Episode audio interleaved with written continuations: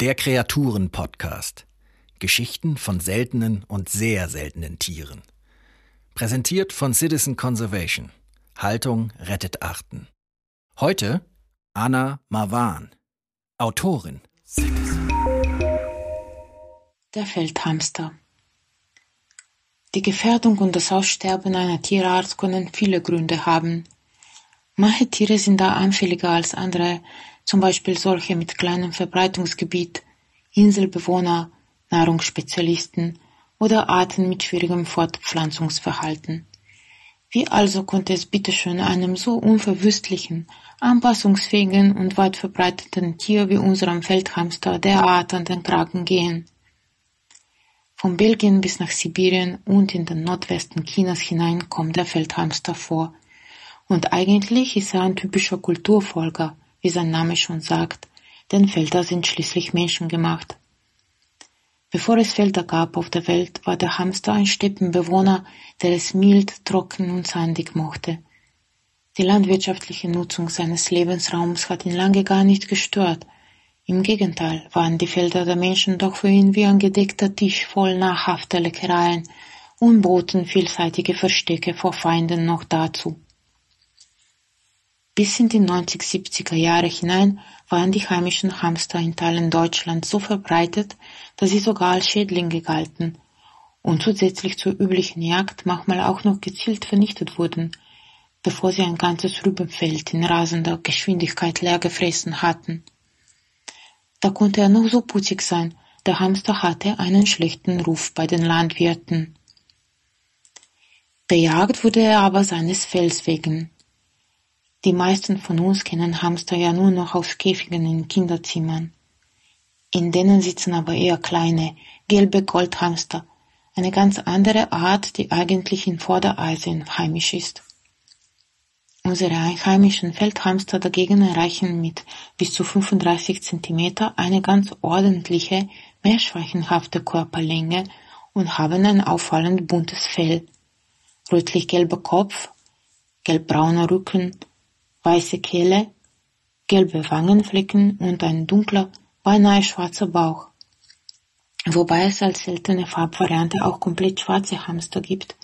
In Deutschland kommen diese vor allem in Thüringen vor.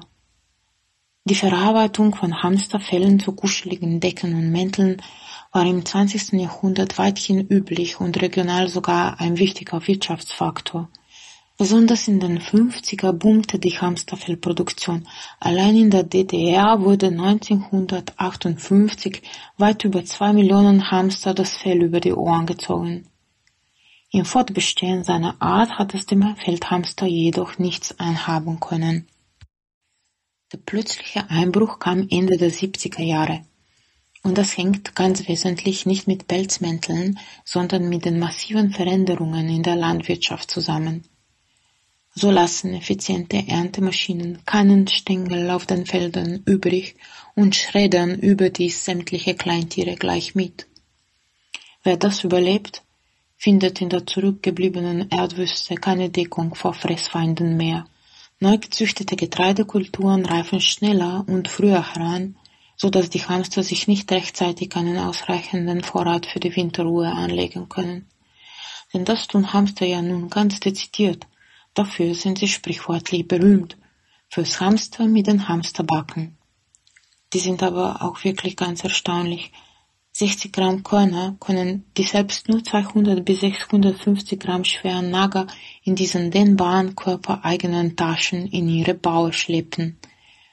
Man stelle sich vor, unser Eins würde einen Einkauf von 10 Kilo Gewicht vom Supermarkt nach Hause in den Backen transportieren. Das wären mal echte Hamsterkäufe, die diesen Namen verdient hätten. Jedenfalls schleppen die Hamster also mit ihren Wunderbacken haltbare Nahrungsmittel in ihre unterirdischen Baue, um sie später in kurzen Wachphasen während ihrer Winterruhe zu fressen. Fallen diese Vorräte zu klein aus, verhungern die Hamster im Winter unter der Erde. Einschub zu den ebenfalls bemerkenswerten Bauern. Hamster bevorzugen eine Dreizimmerwohnung. Das Nestzimmer polstern sie sich schön gemütlich mit Heu, Blättern und Haaren aus. Daneben haben sie eine separate Vorratskammer und schließlich noch ein Klo. In dem Bau führen mehrere flache Eingänge und zusätzlich noch ein paar steile Fallröhren, die der Hamster schnell erreichen möchte, wenn Gefahr droht. Außerdem bauen die Hamster separate Sommer- und Winterquartiere. Gut bauen lässt sich vor allem in Lehm- und Lösböden mit ausreichender Tiefe. Bei diesem ganzen Gebuddel entstehen beachtliche unterirdische Gangsysteme, mit denen der Hamster für Bodendurchlüftung, Humusbildung und eine Durchmischung der Erdschichten sorgt. Zudem finden auch andere kleinere Tiere und Insekten dort ein Zuhause. All das fällt natürlich ebenfalls, wenn die Hamster fällen. Zurück zur industriellen Landwirtschaft und zu ihren fatalen Auswirkungen auf den Feldhamster.